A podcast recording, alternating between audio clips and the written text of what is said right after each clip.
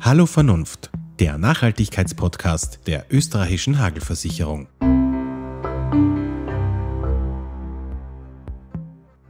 Herzlich willkommen zur zweiten Folge unseres Podcasts Hallo Vernunft. Wir sitzen heute in der Universität für Bodenkultur in Wien.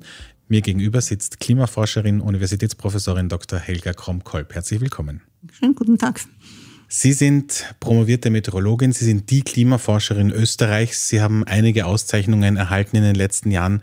Erst 2013 das große silberne Ehrenzeichen für Verdienste in der Republik Österreich. Das ist schon eine sehr große Auszeichnung. Wie würden Sie selbst sich beschreiben, wenn ich Sie frage, wer ist Helga Kromkolb? ist immer sehr schwer, sich selbst zu beschreiben, aber ich würde sagen, in erster Linie bin ich wahrscheinlich jene Metrologin, äh, die sehr früh und ziemlich kontinuierlich über das Thema auch öffentlich geredet hat. Äh, wir haben eine ganze Reihe von sehr guten Klimatologen in Österreich, aber es liegt im Wesen, wie die Wissenschaft organisiert ist, dass sie sich in erster Linie darauf konzentrieren, ihre Forschung zu machen. Ich war aber der Meinung, dass die Ergebnisse dieser Forschung so sind, dass die Öffentlichkeit sie kennen muss, weil es Konsequenzen hat, weil es nicht ein Forschungsgebiet ist, das äh, erkenntnistheoretisch interessant ist, aber keine gesellschaftspolitische Relevanz. Es ist von ungeheurer gesellschaftlicher, gesellschaftspolitischer Relevanz und deswegen war ich der Meinung, dass man mit dem auch hinausgehen muss. Das ist wahrscheinlich der Grund, warum ich die bekannteste Klimaforscherin in Österreich bin. Aber ähm, es gibt wirklich sehr viele gute Klimawissenschaftler in Österreich. Sie haben auch einige Auslandsaufenthalte hinter sich, dazu kommen wir später noch. Aber Vielleicht brechen wir es ein bisschen runter. Sie sagen, Sie wollen gerne auch das Thema populär machen. Es ist ein Thema, ein gesellschaftspolitisches Thema, über das man sprechen muss. Wir sprechen sehr oft vom Thema Klimaerwärmung. Das ist auch eines Ihrer großen Themen. Sie haben auch ein Buch darüber geschrieben. Viele wissen gar nicht, wie kommt es zu dieser Klimaerwärmung? Wie entsteht die globale Erwärmung überhaupt? Kann man das in kurzen Worten beschreiben? Ja, das ist an sich eine ganz einfache Sache. Wenn wir fossile Energien, das heißt Kohle, Öl und Gas, verbrennen, dann entstehen dabei Abgase, in erster Linie CO2 und Wasserdampf. Und beides sind Treibhausgase. Und CO2 ist ein Treibhausgas, das sich in der Atmosphäre sehr lange aufhält. Das heißt, durch unseren starken Verbrauch an fossilen Energien steigt die Konzentration in der Atmosphäre von CO2 und das beeinflusst den Strahlungshaushalt. Das bedeutet, dass die Sonnenstrahlung, die zu uns hereinkommt, nicht im selben Ausmaß wieder ins Weltall zurückgestrahlt wird, wie das früher der Fall war. Das heißt, wir haben mehr Energie im System und das führt zu einer Erwärmung. Und diese Erwärmung hat dann eine Fülle von Konsequenzen, wie zum Beispiel, wie feucht ist die Luft, wie stark kann es regnen, regnet es oder schneit es, woher kommt der Wind. Das sind alles Konsequenzen aus der Erwärmung. Und das Ganze nennt man Klimawandel. Und die Erwärmung ist sozusagen ein Teil, das ist der, der am offensichtlichste Teil, den, äh, glaube ich, kennt inzwischen jeder. Aber es ist natürlich ein viel komplexeres äh, Veränderungssystem, das hier stattfindet. Und es ändert sich eben sehr viel anderes auch. Und diese Änderungen im Klima haben Konsequenzen. Die haben Konsequenzen für die natürliche Umwelt, also ob der Wald damit zurande kommt, dass es so trocken und so heiß ist, äh, aber auch für die äh, wirtschaftlich betriebenen Bereiche und die Landwirtschaft ist einer der zentralen Bereiche, weil er so direkt mit dem Klima zusammenhängt. Aber es ist bei weitem nicht der einzige. Im Grunde genommen ist es schwer, sich irgendeinen Bereich vorzustellen, der nicht betroffen ist vom Klimawandel dass die Temperatur ansteigt, dass es zu einer Klimaerwärmung kommt in den letzten Jahren. Ich glaube, das haben wir mittlerweile alle mitbekommen. In Ihrem Buch Plus zwei Grad, das Sie mit Herbert Vormeier geschrieben haben, da schreiben Sie über Temperaturanomalien und was mir dabei aufgefallen ist, was ich sehr interessant fand, war, dass im internationalen, im globalen Vergleich Österreich beim Temperaturanstieg sehr weit vorne ist, dass die Temperaturkurve seit den 80er Jahren exponentiell angestiegen ist. Worauf führen Sie das zurück? Ja, es ist so, dass wir im globalen Mittel einen Temperaturanstieg von ungefähr 1,1 Grad haben. Und äh, gerade seit wenigen Tagen wissen wir auch das Ergebnis vom Jahr 2019. 2019 ist global gesehen das zweitheißeste Jahr, das wir je hatten. Also der Temperaturanstieg geht fröhlich weiter. Äh, das ist die globale Änderung, 1,1 Grad, so im Schnitt. Äh, und in Österreich sind wir schon bei ungefähr 2,3 Grad. Das heißt, in Österreich geht es tatsächlich viel schneller. Und das hat systemische Gründe. Das ist nicht eine Laune der Natur, sondern das hat, hat damit zu tun, dass äh, die Ozeane die Erwärmung ganz stark dämpfen. Und wenn man weit weg ist vom Ozean, äh, dann spürt man diese Dämpfung weniger stark. Das heißt, Österreich als Binnenland erwärmt sich rascher als Küstengebiete oder Inseln. Und wir sind außerdem noch ein Gebirgsland und Gebirgsregionen erwärmen sich auch rascher als Flachland. Äh, vor allem deshalb, weil die Schneelage sich verändert hat. Wir haben über einen längeren Anteil des Jahres jetzt nicht eine weiße Oberfläche, sondern eine dunkle Oberfläche. Und das führt dazu, dass mehr von der Sonnenstrahlung absorbiert wird und das führt zur Erwärmung. Das heißt, es gibt systematische Gründe und systemische Gründe, warum es in Österreich wärmer oder die Erwärmung rascher vorgeht als im globalen Mittel. Es gibt noch ein paar andere Gründe. Das sind die wesentlichen Gründe. Und äh, das heißt, dass es auch weiter so sein wird. Erst ab dem Zeitpunkt, wo es überhaupt keinen Schnee mehr gibt, dann fällt der eine Grund weg, aber die, die dämpfende Wirkung des Ozeans, die wird uns immer fehlen. Werden wir in Zukunft auch in Österreich, äh, wenn wir so weitermachen mit, mit Wetterextremen, die wir bis jetzt noch nicht erlebt haben, zu rechnen haben? Natürlich. Klimawandel bedeutet ja nicht nur, dass sich mittlere Verhältnisse verändern, sondern es bedeutet sehr stark, dass die extremen Situationen sich verändern. Und einerseits sozusagen die, wenn man von der Temperatur redet, die, die heißeren äh, Episoden oder äh, Perioden häufiger werden und auch heißer werden, als sie je waren. Und dafür die kalten Perioden seltener. Sie werden nicht ganz wegfallen.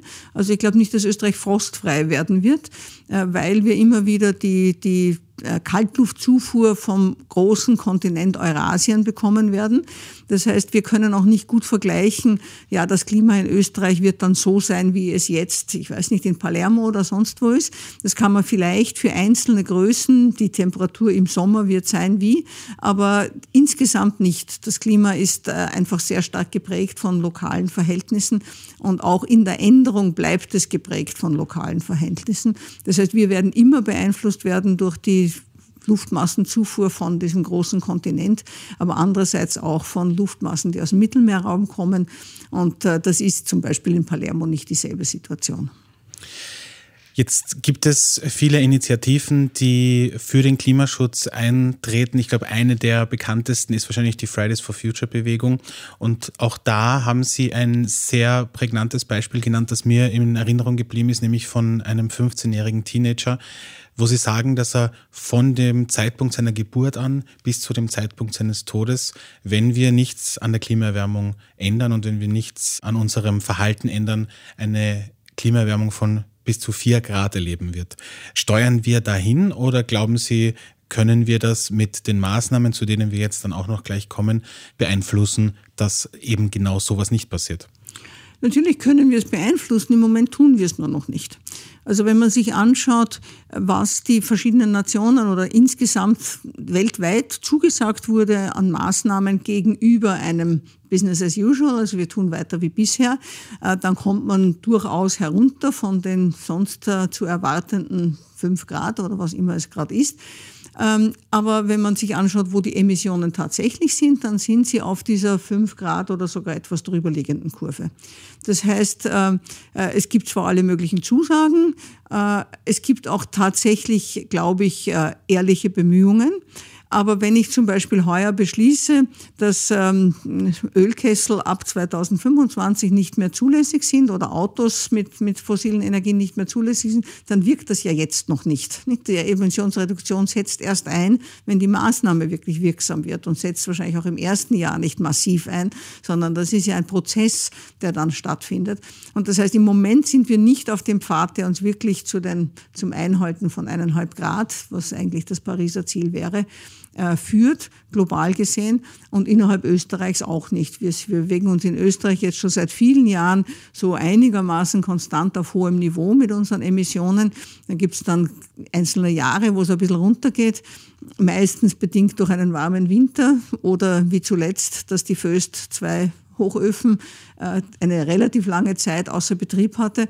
Äh, und schon sinken unsere Emissionen. Aber das ist nicht etwas, wo man sagt, wir sind am richtigen Weg, sondern das sind Zufallsergebnisse.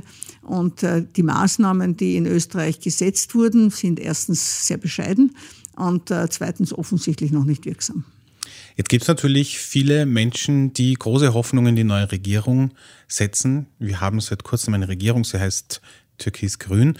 Und das aktuelle Regierungsprogramm liest sich sehr optimistisch, wenn man es durchliest, vor allem wenn es um den Bereich Klimaschutz geht. Österreich will bereits 2040, also zehn Jahre früher als in den Pariser Klimazielen gefordert, klimaneutral sein. Ist das aus Ihrer Sicht realistisch? Also da muss man zunächst sagen, dass das Pariser Klimaabkommen das CO2-neutral bis 2050 sieht, aber dass es auch drinnen steht, dass die Industrienationen schneller handeln müssen weil wir einfach den Entwicklungsländern mehr Spielraum lassen müssen. Also ich vergleiche das gerne, es ist eine Frage der, der Gerechtigkeit. Ich vergleiche das gerne mit den zehn Leuten, die mit zehn Liter Wasser in der Wüste unterwegs sind und zwei davon haben schon acht Liter getrunken und es bleiben noch zwei Liter über und dann sagen sie, die teilen wir fair unter allen auf. Das kann es ja nicht sein. Äh, die zwei werden wohl ein bisschen zurückstehen müssen.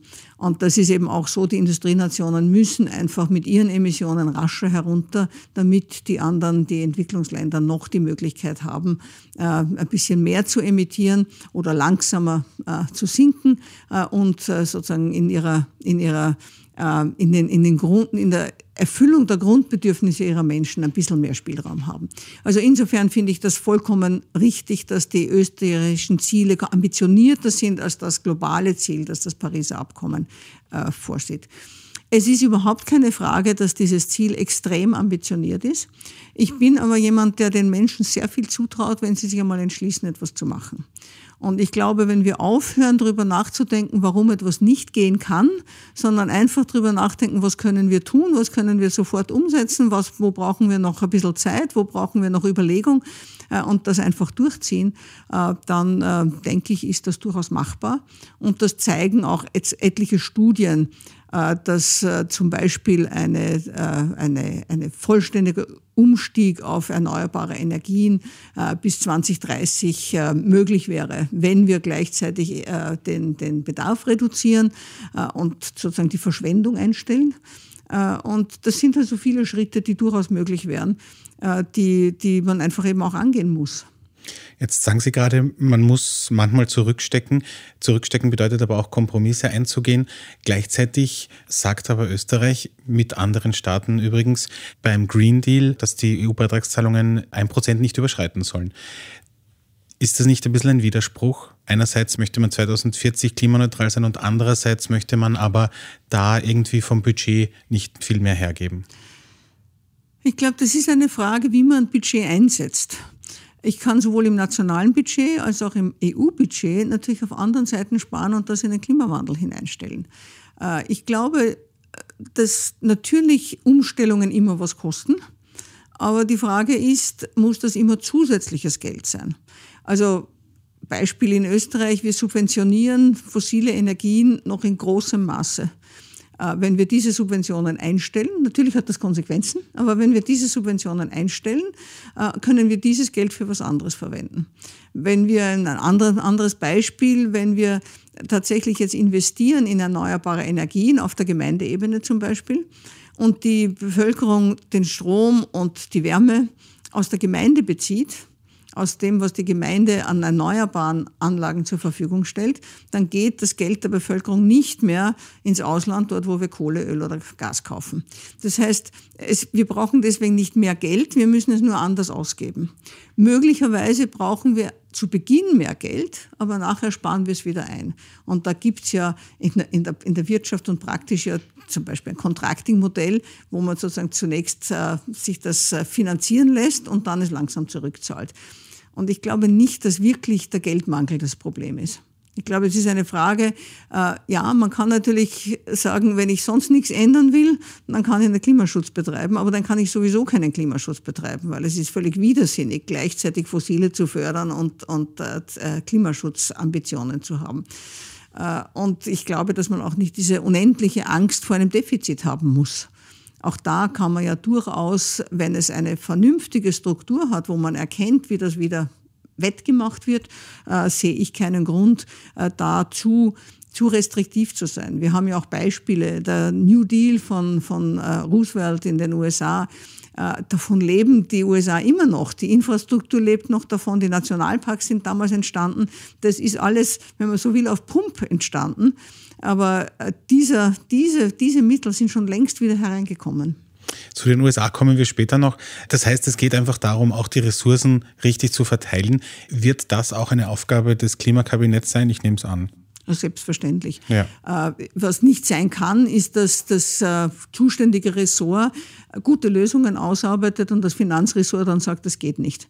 Also das muss Hand in Hand gehen und deswegen halte ich es für gut, dass im Regierungsprogramm drinsteht, dass die gesamte Regierung die Aufgabe hat, das umzusetzen, auch die Klimaziele zu erreichen. Und das heißt, auch der Finanzminister muss mithelfen, Lösungen zu finden. Und es genügt eben nicht, dass irgendein Ressort sagt, das geht nicht, sondern er muss mit konstruktiven Lösungen kommen. Wie kommt man zu diesem Ziel? Kommen wir zum Thema Fliegen. Ich glaube, das ist so eines der präsentesten Themen, weil es auch sehr viele betrifft. Und mittlerweile gibt es den Begriff des Flight Shamings. Also Fliegen ist gar nicht mehr so en vogue, wie man meinen möchte. Trotzdem hoffen immer noch viele in Wien am Wiener Flughafen auf die dritte Piste. An und für sich sieht es jetzt so, als dass sie gebaut wird. Ich nehme an, Sie sind nicht begeistert. Also ich halte das für eine Entwicklung in die falsche Richtung. Ich halte es auch für völlig überflüssig. Wenn man sich die Flugzahlen, die Starts und Landungen ausschaut, anschaut, dann hat die Piste noch viel Spielraum, die jetzt, die jetzt vorhandenen Pisten noch viel Spielraum und wir brauchen die dritte Piste überhaupt nicht. Das heißt, es müssen andere Interessen dahinter stehen. Ich möchte nicht, nicht unterstellen, dass zum Zeitpunkt, wie das Ansuchen gestellt war, die Erwartung war, dass wir sie brauchen werden aber die Flugbewegungen haben sich anders entwickelt. Also man sieht ganz deutlich, dass einfach dieser starke Wachstumstrend nicht mehr da ist und das heißt, wir brauchen sie nicht. Und dann muss man überlegen, was sind eigentlich die Ziele dahinter? Dann sollte man einmal offen über diese Ziele reden. Und wenn sie anderer Natur sind, wenn, ich weiß nicht, die Kleinflugzeuge immer mehr werden und die fliegen müssen, dann muss man sich schon überlegen, ist das eine Entwicklung, die wir fördern wollen? Wollen wir staatlich ermöglichen, dass die Leute nicht nur nicht mit der Bahn fahren und, und nicht mit dem Auto fahren, sondern sogar fliegen für Distanzen, die mit der Bahn locker erreichbar sind? Und dann ist es eine politische Entscheidung. Nun weiß ich, dass die sozusagen die Genehmigung gegeben ist. Äh, ich würde aber trotzdem hoffen, dass die Regierung sich das noch einmal überlegt. Und das muss ja nicht heißen, dass sie die Genehmigung zurückzieht, sondern dass man einfach mit dem Flughafen verhandelt und der vielleicht einmal sagt, okay, jetzt warten wir noch fünf Jahre und schauen, wie die Entwicklung wirklich ausschaut und schauen auch aus, schauen uns auch an, wie die Treibhausgasemissionen in Österreich ausschauen, wie diese Entwicklung ausschaut, weil letzten Endes müssen auch die Flugbewegungen, die in Schwächert stattfinden, dann irgendwo zu netto Null weltweit geführt werden. Das heißt, äh, da wird sich einiges tun und daher glaube ich, dass hier, ähm, wenn man hier auf Zeit äh, setzt und, und das nicht überhastet, dass da möglicherweise auch aus der Sicht des Flughafens eine völlig andere Entwicklung wünschenswert wäre. Und wenn es um ganz anderes geht, wenn es gar nicht um den Flug geht, wenn es eher um die, ich weiß nicht, Freihandelszone oder sonst was geht, dann kann man überlegen, wie kann man diese Interessen bedienen, ohne eine Piste zu bauen. Also ich glaube, da gibt es viele Möglichkeiten. Wichtig wäre, dass man einmal ehrlich darüber redet, worum geht es eigentlich. 2018 hat der Flugverkehr um 12 Prozent mehr klimaschädliche Emissionen produziert als im Vorjahr. Das ist schon eine ganze Menge. Und trotzdem gibt es die Kritik von, ich sage jetzt mal, Klimagegnern, die sagen, dass der Flugverkehr nur einen wirklich sehr geringen Teil der Treibhausgasemissionen ausmacht. Wie sehen Sie das? Ja, man kann natürlich alle Emissionen in so kleine Einheiten zerlegen, dass alles nur klein ist. Nicht Österreich ist auch klein im globalen Durchschnitt und wir haben auch nur 0,2 Prozent der gesamten Treibhausgasemissionen. Und wenn wir uns jetzt vorstellen, okay, dann besteht die ganze Welt, wir teilen die ganze Welt in, in, in Teile, die die Größe Österreichs haben, dann braucht plötzlich niemand mehr was tun. Aber das Problem ist nicht gelöst. Das heißt, das finde ich aber auch den Charme von Netto Null, weil Null ist Null. Und das heißt, da sind auch die kleinen Teile zu viel. Das heißt, wir müssen wirklich auf Null herunterkommen. Und da ist es völlig egal, ob der Ausgangswert hoch ist oder niedrig ist. Es müssen alle auf Null herunterkommen, auch Österreich und, oder auch der Flugverkehr. Und beim Flugverkehr äh, muss man schon sagen, man müsste sich einfach viel mehr anschauen, wofür, was wird Wofür fliegen diese Flieger? Das ist zum Teil natürlich Passagiere, das ist zum Teil aber auch Fracht, Bewegungen. Und da muss man genauso wie bei den, bei den Kreuzfahrtschiffen oder auch den großen Containerschiffen, da muss man einfach sehen, dass das eine falsche Entwicklung ist. Es macht einfach keinen Sinn aus vielen verschiedenen Gründen, dass man so viel Güter weltweit hin und her transportiert. Das hat aber damit zu tun, wie viele Güter wir verwenden. Das heißt, wenn wir eine Wirtschaft, eine Kreislaufwirtschaft haben, wo das Interesse der Wirtschaft dann drin äh, äh, äh, ganz stark ist, dass die Produkte länger halten, dass sie reparierbar sind, dass sie rezyklierbar sind, dann verändert sich das ja alles. Dann brauchen wir diesen, diesen riesigen Transport nicht mehr und dann reduzieren sich auch diese Emissionen. Und das gilt genauso für die Luftfracht. Und dann gibt es halt Sachen, wo man wirklich sich überlegen muss, ist das notwendig? Ich meine, wenn ich mir anschaue, wie viel Schnittblumen hereingeflogen werden. Ich verstehe schon, dass ich Schnittblumen nicht mit dem Ozeandampfer äh, hertransportieren kann, aber brauchen wir tatsächlich so viel Schnittblumen aus Übersee? Nicht? Das, sind, das sind alles Entwicklungen, die man einfach hinterfragen muss. Und wenn wir eine eineinhalb Grad Welt wollen, und es gibt gute Gründe, das zu wollen, da können wir vielleicht auch noch drüber reden. Wenn wir diese eineinhalb Grad Welt wollen, dann wird sich sehr vieles ändern müssen. Auch diese Art von Konsum. Die Fracht ist das eine, aber der Passagierverkehr ist auch etwas, das Sie ganz klar angesprochen haben und wo Sie auch in einem Krone-Interview einen sehr provokanten Vergleich gezogen haben, nämlich mit dem Nationalsozialismus, wo Sie gesagt haben, man sollte sich überlegen, ob es wirklich notwendig ist, denn so wie wir unsere Eltern gefragt haben, wie war das im Nationalsozialismus, was hast du gewusst, was hast du getan, genauso werden es mal unsere Kinder und Enkel fragen, wie war das beim Klima, was hast du gewusst, was hast du getan. Wenn ich dann antworte, ich bin trotzdem auf Shopping Tour nach London geflogen, wäre das keine schöne Antwort. Finden Sie das einen adäquaten Vergleich? Ich finde den, den Vergleich vollkommen adäquat. Äh, mir ist vorgeworfen dass, worden, dass ich den Klimawandel mit dem Nationalsozialismus oder mit dem Holocaust verglichen habe. Das habe ich ja nicht getan. Ich habe Verantwortung mit Verantwortung verglichen. Und die Verantwortung für die Zukunft oder die Verantwortung für die Gegenwart, die haben wir einfach. Wir haben Verantwortung für das, was in der Gegenwart passiert. Und im Falle des Klimawandels geht es ja nicht darum, ob unsere Kinder und Enkel in einer Welt leben, die halt um zwei Grad oder drei Grad wärmer ist als jetzt, sondern da geht es um Leben und Tod. Und da geht es sehr wohl darum, dass diese Veränderung einen, einen, ein Ausmaß erreichen kann. Und das ist leider sehr knapp. Wir sind knapp davor.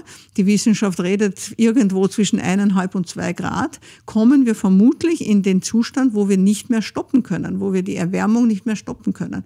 Das heißt, von da weg wird es immer wärmer, unabhängig von davon, was wir tun. Und wenn wir dann Knall und Fall von einem Tag auf den anderen, weil uns plötzlich das Licht aufgeht, CO2-Emissionen einstellen, dann geht die Erwärmung trotzdem weiter, weil selbstverstärkende Prozesse in dem System drinnen sind, die wir gar nicht beeinflussen können. Und das heißt, äh, wir entscheiden jetzt, ob wir eine Welt den Kindern und Kindeskindern übergeben, die ein, wo eine stabile Temperatur, mit den Schwankungen, aber im Wesentlichen eine stabile Temperatur vorhanden ist oder eine Welt, die einfach systematisch wärmer wird und wo sie gar nichts dagegen tun können und wo es vollkommen klar ist, dass systematisch das eine nicht mehr geht, das andere nicht mehr geht, die eine Region nicht mehr bewohnbar ist, für die andere nicht mehr keine Landwirtschaft mehr betrieben werden kann und es wird nur mehr schlechter und dass das natürlich auch zu Kriegen und zu Auseinandersetzungen führen wird und zu sehr, sehr viel Leid, das ist überhaupt keine Frage. Das mag ein reinigender Prozess für das gesamte Ökosystem sein. Wenn dann das, sozusagen das, der Schädling Mensch weg ist, äh, dann kann sich das Ökosystem in einer anderen Form wieder entwickeln. Und also es ist nicht das Ende der Welt, aber es ist wahrscheinlich das Ende der Zivilisation. Und äh, das ist schon etwas, wo ich mir denke, dieses, diese Verantwortung muss einem bewusst sein, dass wir das jetzt entscheiden. Und wenn ich, wenn ich das in Kauf nehme, nur damit ich in London shoppen kann, dann stimmt irgendwas aus meiner Sicht mit der Ethik nicht. Kommen wir zum Thema Landwirtschaft. Sie haben es ja gerade angesprochen, auch das Thema Landwirtschaft und Boden. Im Regierungsprogramm steht auch drinnen, dass eine massive Reduktion des Bodenverbrauches sozusagen angestrebt wird. Ich meine, aktuell sind es 11,8 Hektar pro Tag und das Ziel sind 2,5 Hektar pro Tag. Welche Maßnahmen glauben Sie, welche Forderungen an die Politik, an die Landwirtschaft, an die, an die Entscheidungsträger haben Sie, wo man sagt, okay, wie können wir diesen massiven Bodenverbrauch dem entgegenwirken? Also erstens glaube ich, dass es ganz wichtig ist, dass dieser Bodenverbrauch zurückgeht. Nicht zuletzt auch aus Klimazielen, weil wenn wir netto Null haben wollen, netto heißt, dass wir nicht mehr emittieren, als wir speichern können. Und wo können wir speichern? Wir können vor allem im Boden und in den Wäldern speichern. Das ist die primäre Möglichkeit, die wir haben zu speichern, wenn wir nicht auf irgendwelche technologischen Lösungen hoffen, die im Moment noch nicht da sind und die dann ihre wirklich großen Probleme mit sich bringen. Das heißt, allein schon aus, aus, aus rein Klimaschutzmaßnahmen wäre das etwas ganz Wesentliches. Äh, aus Klimaanpassungsmaßnahmen auch, aber bleiben wir mal bei dem. Und die Frage, wie wir das erreichen können, ist natürlich eine wichtige, weil im Grunde haben die vorigen Regierungen sich ja auch schon äh, das vorgenommen und es ist zwar ein bisschen was geschehen, aber wir sind nicht wirklich auf einem, auf einem ganz klaren Weg, dass wir, dass wir irgendwie die Größenordnung erreichen, die vielleicht vertretbar ist. Und ich glaube, dass das sehr viel damit zu tun hat, dass wir äh, ein Verständnis von Eigentum haben, äh, das so absolut ist. Also Eigentum ist so unantastbar, dass man da ganz wenig äh, dagegen tun kann. Ich weiß also, dass Bürgermeister, die im, im Stadtzentrum, im Siedlungszentrum verdichten wollen, dran scheitern, dass da Grundstücke jemandem gehören, der halt nicht bauen will. Und dann wird stattdessen, wenn die, die Siedlung wächst, wird stattdessen eben außerhalb gebaut und immer noch außerhalb. Und jede, jede, jede Verbauung, die außerhalb des engeren Siedlungsgebiets stattfindet, hat eine Fülle von zusätzlichen Maßnahmen äh, äh trägt sie mit sich. Also zum Beispiel, dass ich eine Straße hinbauen muss, äh, dass ich alle möglichen Leitungen legen muss. Das heißt, da, da wächst Infrastruktur mit. Und wenn die Infrastruktur da ist, dann kommt auch der Nächste, der dort bauen will. Das heißt, wir haben ein System, das sozusagen Anreize bietet, immer weiter zu wachsen oder immer mehr Boden zu verbrauchen, wenn ich schon unterwegs bin. Das ist die eine Seite. Die andere Seite ist, dass wir inzwischen das Bild haben, dass, dass jeder in seinem eigenen Haus wohnen muss. Äh, was äh, überhaupt nicht gesagt ist. Es ist auf einer, auf einer Welt, die nicht, die, der Globus wird nicht größer. Das heißt, wir haben nicht mehr Fläche, sondern im Gegenteil, mit steigendem Meeresspiegel und mit allen möglichen anderen Veränderungen haben wir weniger Fläche. Das heißt, wir müssten eigentlich, obwohl wir mehr Menschen werden, jeder immer weniger Fläche verbrauchen. Und wenn man sich anschaut, äh, wie groß die Wohneinheiten oder sozusagen wie viel Wohnfläche hat jemand früher gehabt und wie viel hat er jetzt, dann hat sich das dramatisch vergrößert. Und das führt natürlich auch dazu, dass zum Beispiel Familien Verbände nicht mehr funktionieren. Nicht? Früher hat man auch nicht, äh, nicht so viel Kindergärten und, und, und äh, Vorschuleinrichtungen gebraucht, weil eben die Großeltern im selben Haus gewohnt haben äh, und daher auf die Kinder aufpassen konnten. Also wir haben eine gesellschaftliche Veränderung, die, die einhergeht mit einem, mit, mit einem zusätzlichen Flächenverbrauch. Und die große Aufgabe ist, Wege zu finden, wie man das wieder zurückführen kann. Und man sieht ja schon Ansätze in die Richtung. Man sieht ja schon, dass dass immer mehr junge Menschen sich zusammentun und gemeinsam eine Fläche äh, typischerweise leider bebauen, manchmal auch Leerstände nutzend äh, besiedeln wollen, wo sie Gemeinschaftsräume haben, wo jeder sozusagen seinen Rückzugsraum hat, wo er ja, sein eigenes Schlafzimmer und Wohnzimmer und so weiter, also schon, schon eigene Einrichtungen, auch eigenes Badezimmer natürlich hat, aber die Küche kann man zum Beispiel gemeinsam nutzen oder, oder äh, dort, der Spielplatz für die Kinder ist gemeinsam. Also dass man schaut, was kann man vernünftigerweise gemeinsam nützen, was auch der Gemeinschaft dient und wie viel Rückzugs Rückzugsraum braucht jeder. Und da zeigt sich, dass man viel weniger Fläche Fläche braucht. Und da kann man, ich glaube, da sind die Architekten auch sehr findig, man kann durchaus auch Leerstände dafür verwenden. Und ich glaube, wenn die Gemeinden dann noch ein bisschen unterstützen würde und auch wenn die, wenn die Finanzwirtschaft unterstützender wäre, äh, so dass diese jungen Familien oder Paare oder auch Einzelpersonen leichter zu Krediten kommen, um das überhaupt zu ermöglichen, äh, dann glaube ich, könnte man schon einen guten Schritt weiterkommen. Warum ist es so schwierig von der Finanz her? Weil das typischerweise eben nicht ein Ansprechpartner ist, sondern für eine relativ kleine Einheit sind es dann gleich zehn Ansprechpartner. Und das ist nicht das, was eine Bank gern macht. Nicht? Und da gibt es, glaube ich, eine Reihe von Hürden, die man aus dem Weg räumen könnte, um solche Sachen viel leichter zu machen. Und äh, äh, ich glaube auch, dass man da, das, das ist eine Frage der Bewusstseinsänderung, aber sie erfolgt nicht von selber. Man muss wirklich das in die politische Diskussion hineinbringen. Ähm, ich weiß aus dem eigenen Bereich, äh, Verwandtschaftsbereich, äh, kurz bevor die Kinder offensichtlich aus dem Haus gehen werden, weil sie ihre Schulbildung abgeschlossen haben, wird das Haus noch vergrößert, weil sie dann in einem Alter sind, wo jeder sein eigenes Zimmer will. Aber das ist für zwei Jahre oder sowas. Und danach sitzen dann die Eltern allein in einem Haus, das für fünf Personen ausgerichtet ist. Das macht keinen Sinn. Das macht einfach keinen Sinn. Also entweder man, man wird flexibler und verändert seinen Wohnort oder also sozusagen das, den Wohnbereich mit den Bedürfnissen. Oder man muss halt ein bisschen vorausdenken und in Kauf nehmen, dass es vielleicht zwei Jahre ein bisschen enger ist äh, und sich überlegen, wie kann, ich, wie kann man einander sonst aus dem Weg gehen, aber nicht gleich immer mit Bau reagieren. Sie sprechen von sehr vielen Maßnahmen, die wir ergreifen sollten oder müssen eigentlich. Das bedeutet aber auch, dass wir uns in vielen Bereichen, gerade in, in der Zeit, in der wir jetzt leben, aus unserer Komfortzone bewegen müssen. Das heißt, wir, wir, wir, wir können eben nicht mehr so, wie wir wollen, tun. Ja, wir können halt nicht mehr zum Shoppen nach London fliegen und wir können halt nicht mehr in einem großen Haus leben. Wie glauben Sie, kann man das auch beim Thema Bewusstseinsbildung den Bürgerinnen und Bürgern näher bringen, dass es jetzt an der Zeit ist, vielleicht mal seine Komfortzone zu verlassen? Ich glaube, das Wesentliche ist, dass man Gewohnheiten ändern muss. Das Ändern ist natürlich ein Aufwand, das ist also ein emotionaler Aufwand, aber es ist nicht gesagt, dass der neue Zustand schlechter ist als der, als der alte. Also äh, man braucht nur mit Leuten reden, äh, ich gehöre auch dazu, die vom, von der täglichen Autofahrt ins Büro oder in die Arbeit umgestiegen sind auf Fahrt mit öffentlichen oder mit dem Fahrrad. Die wollen nicht mehr zurück. Äh, die haben sozusagen ihre Komfortzone verlassen, sie haben ihre Gewohnheit verändert und haben festgestellt, dass es besser ist, so wie es jetzt ist. Also es geht darum, dass man den Mut hat, etwas anderes auszuprobieren. Und bei manchen Sachen ist das ganz leicht. Also beim Auto ist das völlig leicht. Ich versuche es halt einfach einmal einen Monat lang. Äh, und dann werde ich nachher feststellen, ob es besser geht oder, oder, oder völlig unmöglich ist. Äh, und da wird man sehr oft merken, es geht besser. Und dasselbe ist bei der Ernährung. Äh, wenn ich glaube, ich muss unbedingt zweimal am Tag Fleisch essen, könnte ich mir auch einmal vornehmen, okay, äh, ich versuche das jetzt einmal einen Monat anders. Und dann sieht man oft, ich mache es vielleicht nicht so absolut, dass ich gar kein Fleisch mehr esse, aber einmal am Tag genügt völlig oder vielleicht einmal in der Woche oder was immer.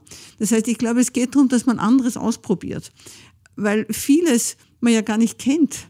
Wer kennt denn von den, von den Durchschnittsessern Österreichs, wer kennt denn eine, eine gute vegetarische Kost? Er macht sie ja nie. Das heißt, er kennt sie nicht.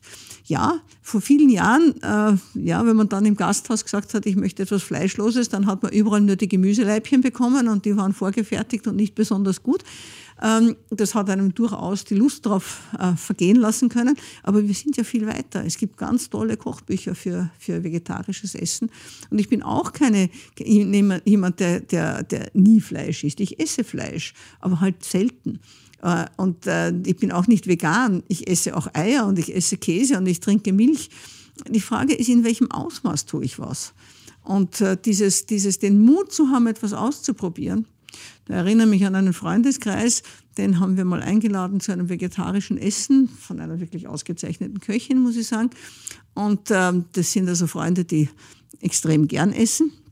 Sie haben auch entsprechend zugeschlagen, weil es einfach wirklich sehr gut war und es war sehr vielfältig und sie haben sehr viel gegessen. Und am nächsten Morgen haben sie gesagt, und ich habe trotzdem gut geschlafen. Das hätte ich nach einem Schweinshaxen nicht. Und das sind, das sind Sachen, die man einfach erleben muss. Das muss man ausprobieren. Und ich glaube, darum geht es in vielen Bereichen. Ich glaube, dass das, was, was wir glauben, was das Beste für uns ist und auf das kann ich nicht verzichten, äh, ich glaube, das ist, äh, ja, das ist ein Mythos. Einfach ausprobieren. Und wenn es nicht geht, dann, dann kann ich ja immer noch zurück. Ich muss ja das Auto nicht gleich verkaufen. Ich kann es ja einfach mal stehen lassen eine Weile. Also es geht sehr viel um Bewusstseinsbildung, um das, um das zusammenzufassen. Und das ist sozusagen das, was wir im Kleinen tun können. Aber auch Länder im Großen können etwas tun. Deutschland hat es vorgemacht. Vor kurzem wurde der Fahrplan für den Ausstieg aus dem Kohlestrom präsentiert. Bis 2038 sollen alle Braunkohlekraftwerke vom Netz gehen. Nicht alle Länder sind so ambitioniert. Schauen wir mal in die USA werfen wir einen Blick dahin. Beim Klimaindex landen die USA auf dem letzten Platz, wenn es ums Thema Klimaschutz geht. Sie haben selbst an der Universität in Kalifornien gearbeitet. Sie haben das auch mitbekommen. Sie kennen auch so ein bisschen die, die Abläufe der USA. Wie bewerten Sie das? Wo steht die USA und, und kommt da etwas in Bewegung oder sind wir da noch weit von, von etwas entfernt, was in die richtige Richtung geht? Da vielleicht vorher noch sagen, ich empfinde den Kohleausstieg in Deutschland nicht als ambitioniert. Also aus dieser Braunkohle könnte man wesentlich schneller aussteigen. Die Braunkohle ist für die Wirtschaft Deutschlands nicht wirklich relevant und sie ist von den Arbeitsplätzen her auch nicht relevant. Da gehen in anderen Bereichen viel mehr Arbeitsplätze verloren, ohne dass ein Hahn danach kräht.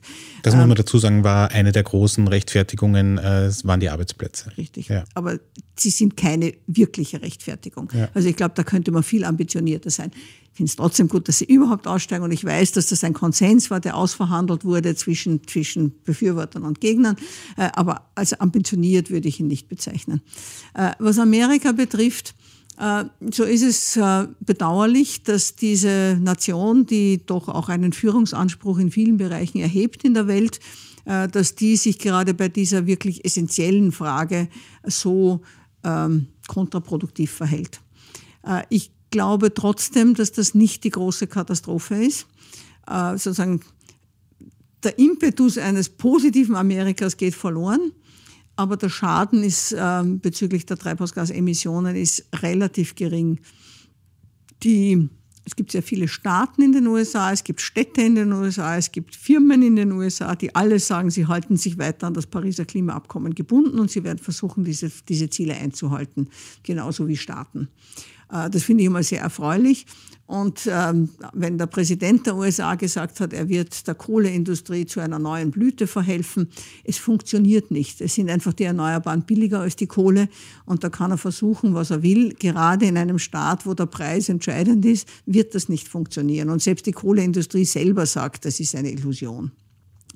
Aber warum ich glaube, dass die Katastrophe nicht gar so groß ist, ist, weil die eigentlich die, die Zukunft des Klimas wird eigentlich nicht in den Industrienationen von den Emissionen her bestimmt, sondern in den Entwicklungsländern.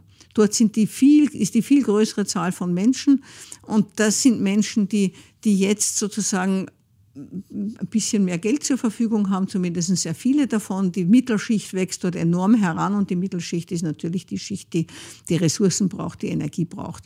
Und dort kommt es darauf an, dass dort mit erneuerbaren Energien gearbeitet wird, dass dort ressourcenschonend gearbeitet wird wenn die USA weiter das emittieren, was sie bisher emittieren, ist das im Gesamten, im Gesamten nicht die große Zahl. Natürlich, sie müssen auch herunter, ist keine Frage, aber es ist nicht, es ist jetzt nicht etwas, wo man sagt, naja, wenn die nicht mitmachen, dann braucht man gar nicht erst anfangen. So ist es nicht. Sondern wir müssen, wir müssen was tun und eigentlich müssen wir sagen, ja, wenn die nicht tun, dann müssen wir umso schneller sein. Weil die Frage ist natürlich schon, wie lange hält sich diese Haltung in Amerika? Wenn man sich anschaut, wie Amerika unter dem Klimawandel zunehmend leidet, und zwar von, den, von, der, von der Landwirtschaft angefangen, äh, die Forstwirtschaft, aber der Einzelnen durchaus auch, also die Trockenheit in Kalifornien oder, oder die, äh, die Waldbrände, äh, das sind ja auch Sachen, wo, wo nicht nur äh, irgendwelche abstrakten Einheiten leiden drunter, bis hin zum Militär. Also die Navy hat Probleme, weil ihre, ihre ganzen Anlagen sozusagen schon zu niedrig zu liegen kommen, weil der Meeresspiegelanstieg sie schon bedroht.